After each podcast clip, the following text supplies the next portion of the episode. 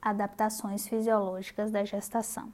É importante frisar que neste período, na gestação, existem várias adaptações fisiológicas que afetam o sistema orgânico materno e suas vias metabólicas.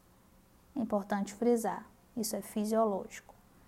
Por isso que você encontrará mudanças nos parâmetros laboratoriais plasmáticos e urinários, que estão alterados em relação às mulheres não grávidas, principalmente nos últimos trimestres. Por isso é importante lembrar que normalmente a expansão por média de uns 50% do volume plasmático acarreta no aumento de 20% do conteúdo de hemoglobina.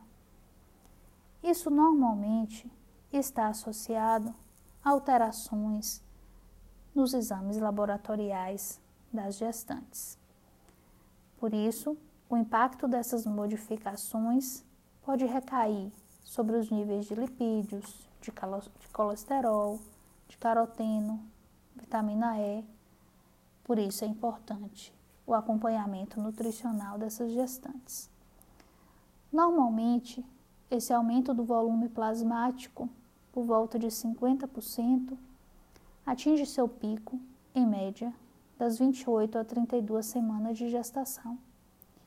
Por isso, a quantidade de células vermelhas e de hemoglobina aumenta em 20%, como eu acabei de dizer. E esse pico, normalmente, apresenta em forma numérica, lá no exame bioquímico, uma queda de 20% na concentração de hemoglobina plasmática e 15% de hematócrito. Então, quando vocês pegarem um exame bioquímico de uma gestante, considere esses fatores fisiológicos e não deem um diagnóstico de anemia para aquilo que é fisiológico para esse período gestacional. Prestem atenção.